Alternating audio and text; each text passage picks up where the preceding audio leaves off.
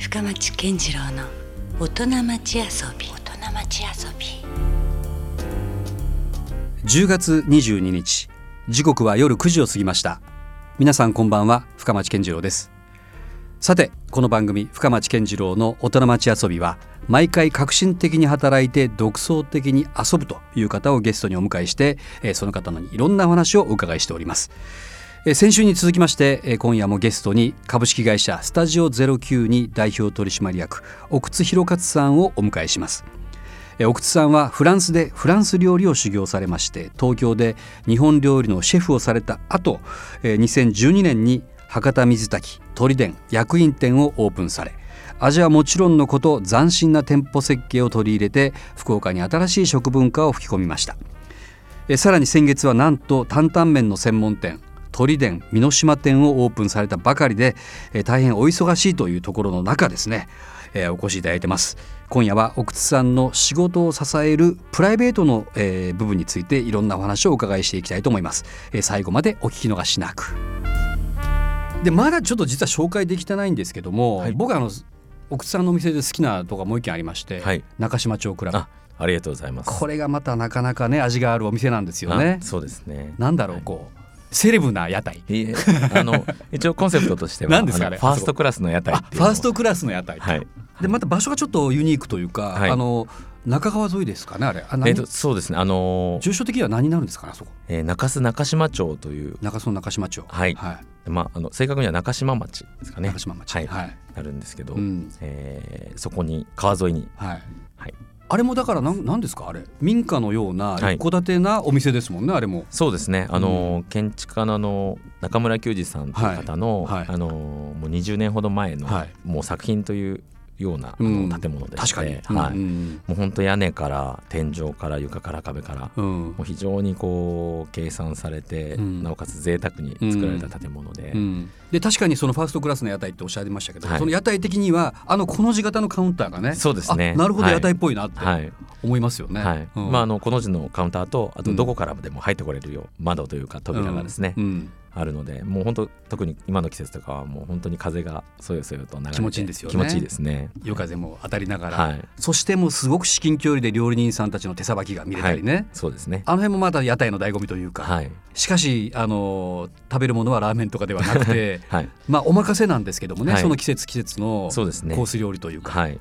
和食の一般的には屋台では生生ものは出せないんですけど、うんはいまあ、しっかりと生ものから、うん。あとはお肉料理もうん。合わせたりとかですね、うん。いろいろなその時その時の季節の美味しい料理をはい、提供しています。ですよね。はい。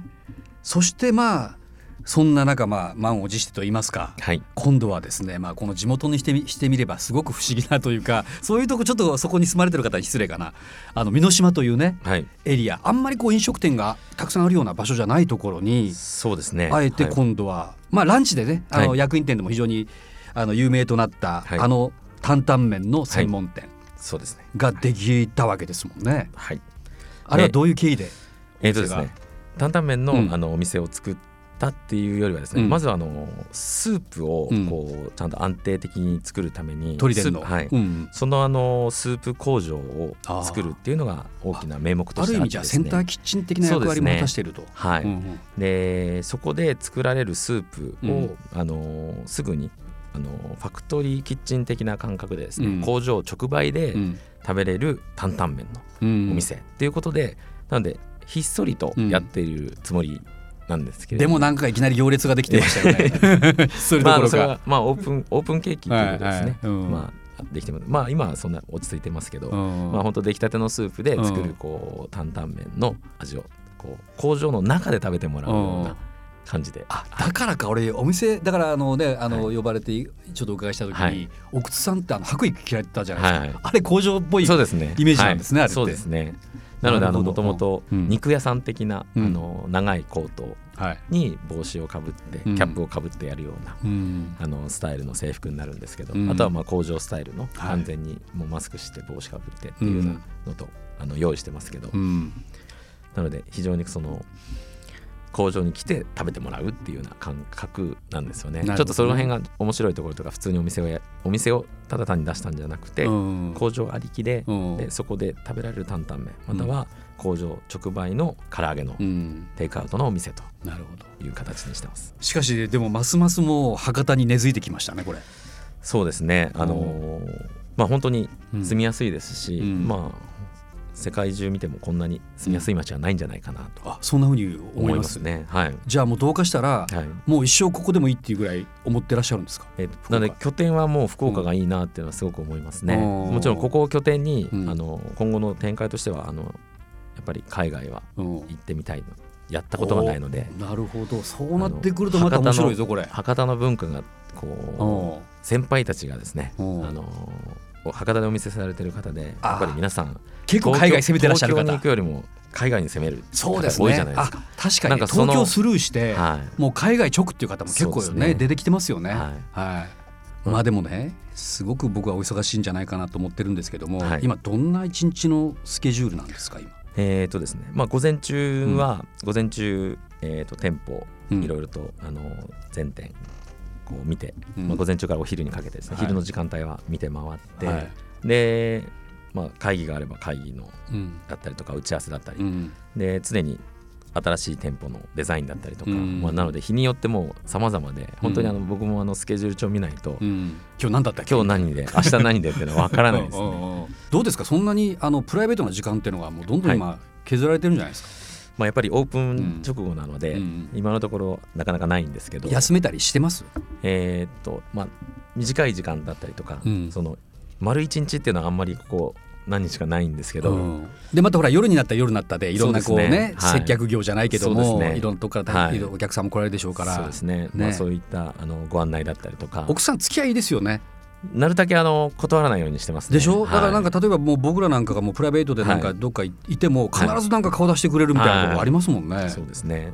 あれは本当なんか恐縮しますよなんか。いえいえとんでもないです。それも楽しみですし、うん。はい、うん。皆さんにやっぱりお会いすると力をもらうんで、うん。はいなるだけあの出あの出たいというか、うん。はい、お会いしたいなって思ってます。やっぱりその基本的にこう人とまあなんですかこう話をするとか、はい。それはまあ大好きなことなんですか、そうですね。うん。まああの本当にあの人の話とかは、ん。まあなんだろう映画を見るような感じだったりとか、うん。映画だったり本を見るのと同じように、うん。同じぐらいこう人の話っていうのは興味がありますね。うん。なんかそれきっかけでまたこうアイデアが開いたりとかそうね。いうことにつながったりもするあんですものすごくありますね。ああなるほどね、はい。うん。まあそのプライベートなその過ごし方というんでしょうか。まああの奥津さんの趣味みたいな話をね、はい。まあちょっとお伺いしたくもあるわけですけども、はい。何かあります？一つ挙げるとすれば。目の前にありますけど。まあ聞くまでもなかったんですけど 目の前にありますから、はい。あのー 釣りがですね、はい。すごく小さい時から8歳とかそれぐらいからですかね。うんもうだって今リールだけで今いくつ？5個ぐらいありますよここに。ちょっとうんなんとなくうん家にあるもので持ってきたんですけど竿もねいっぱいありますけど。この辺はちょっと新しいもので持ってきたんですけど。なんかちょっとこれ高級そうな感じしますね,、はいそうですね。しかもこれ国産じゃないんじゃないですかこれ。あの竿自体は、はい。あのー春日原にあるあの春日原。はい。あら地元やった。名前言っていいんですかうんねカスケットさんっていうところのはい。あのオリジナルであの作ってるものなんですけどそれのオーダーものですね。はなのでこのオ辺も全部ーダーものですか。はい、なので名前もこう入れてもらってますし。あ自分が書い自分が書いた汚い字がね漢字であえて入れてあったりとか。本当奥津さんのフルネームが入っと、であとですね、はい。まあそのもちろん竿とリールを今拝見させていただいたわけですけども、なんかまだ他にもそうですね。ありません？辺はなのであの僕が最初にやり始めた頃のあのこれは昔のですねね。言ったらもう30年前のルアーとかですね。でその頃はうん。自分であのオリジナルでルアーとかも作ってたりとかして、うんこれなんですけど、まあその当時の時代そのまま高校生ぐらいの頃ですねこれなん作ってたんですよねか歴史を感じるようなはいこれえ手作り？手作りです。あのバルサとあとステンレスのワイヤーで挟むところから始まってそれにあのセルロースセメントっていうこう薬剤というかコーティング剤を何十回もこうつけては欲しいつけては欲しいそれにアルミ箔を貼り付けてさらにカラーリングをして えー、これだってもうって言ってハンドメイドミノーって作るんですよね。商品っぽいぐらいもうクオリティ高いですよこれ。そうですね。で本来でも売ってるわけじゃないですか、こういうのって。そうですねなんでご自身でまた作るんですか、あえていややっぱりなんか好きになるとこう突き詰めてしまう癖がえでもどうなんですか？やっぱ一つだけじゃダメなんですか？僕からするとね似たようなものがいっぱいはいはいあるだけにしか見えないんですけど、はい。あの微妙にそのサイズが違ったり浮力が変わったりとかして動きがこう違うとか。じゃあこれは良かったとか、はい。あこれはいまいちやったなとかはい。出てきてしまうんですか、はいそうですね。ほうなるほどね、あとこの辺はもう海で使うその、まあ、10キロオーバーだったりとかのそのヒラマサとかマグロとかを釣るため10の。キロオーバー？はい、どうですか？その10キロクラスの、はい。まあ、魚を釣るっていうのは、もうなので本当に、大変なんじゃないですか、はい、もう体力もいりますし、うん。これを1日投げ続けてうん。魚を釣るのでおう。でただでさえまあ揺れてる船の上で釣るのはもう本当にスポーツみたいな感じですよね、おう。それで釣れなかったら本当に罰ゲームみたいな。まあでもやっぱり長い歴、その釣りの歴史から言ったらそういう時もあるわけでしょ？そうもうもちろんそうですね。まあそれがそういう時もあればもうなんでこんなに釣れるのかいなっていうぐらい釣れる時もありますしまあそこがやっぱり面白いところですかね、うん。はい。いや釣り好きな人はね、はい。結構いますけどここまでなんかね道具にもこだわってらっしゃってしかもまあこんだけルアーから全部自分で作るという。まあ今はさすがにこれはやっぱり1か月ちょっとぐらいかかるんですよね。あの作るのいやだってクオリティ高いもんこれ。ラジオで。まあまあホームページとかでねもし後々よかったらちょっと発表したいと思いますけど。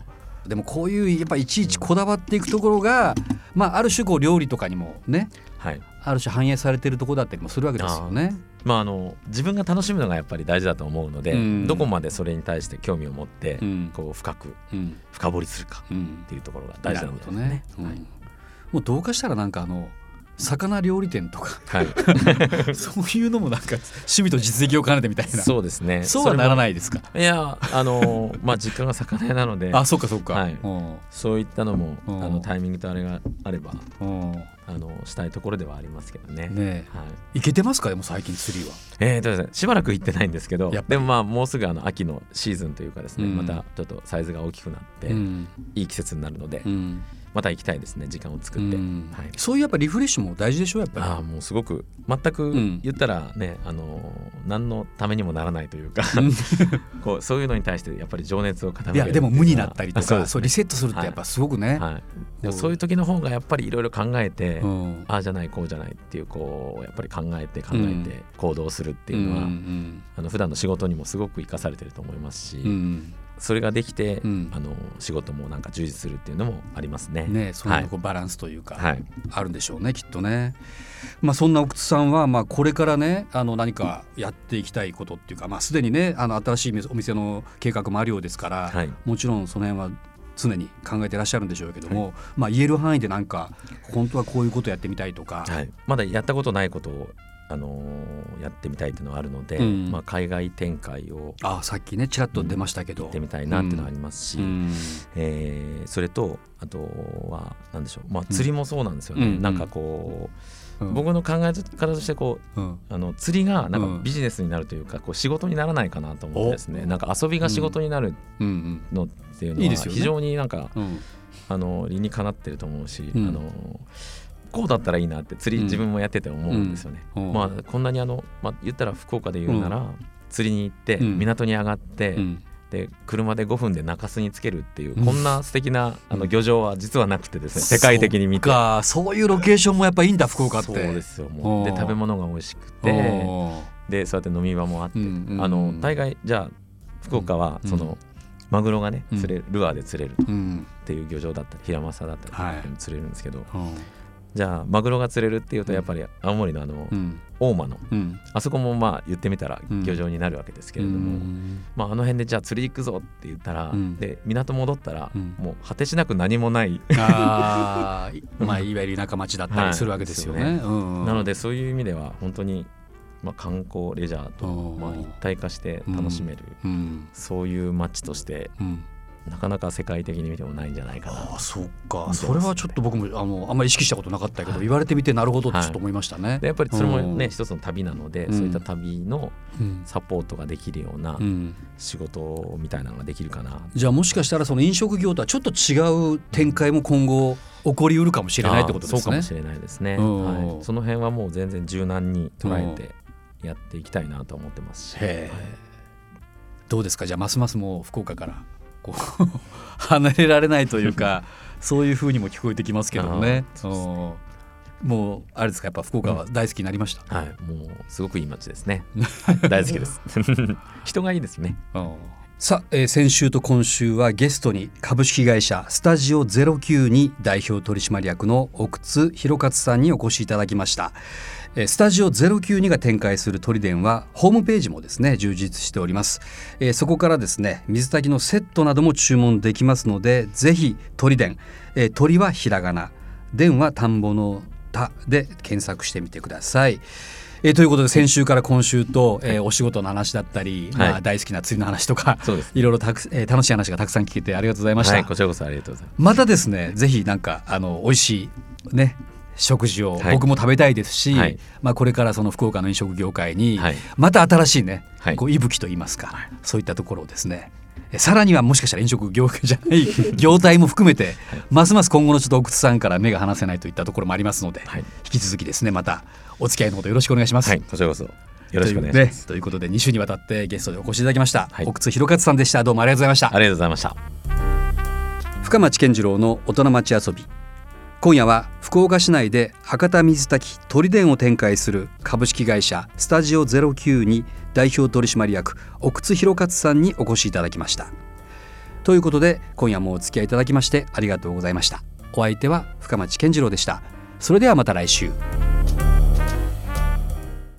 Love FM Podcast. ラブ f m のホームページではポッドキャストを配信中スマートフォンやオーディオプレイヤーを使えばいつでもどこでもラブ f m が楽しめますラブ FM.co.jp にアクセスしてくださいね Love FM Podcast.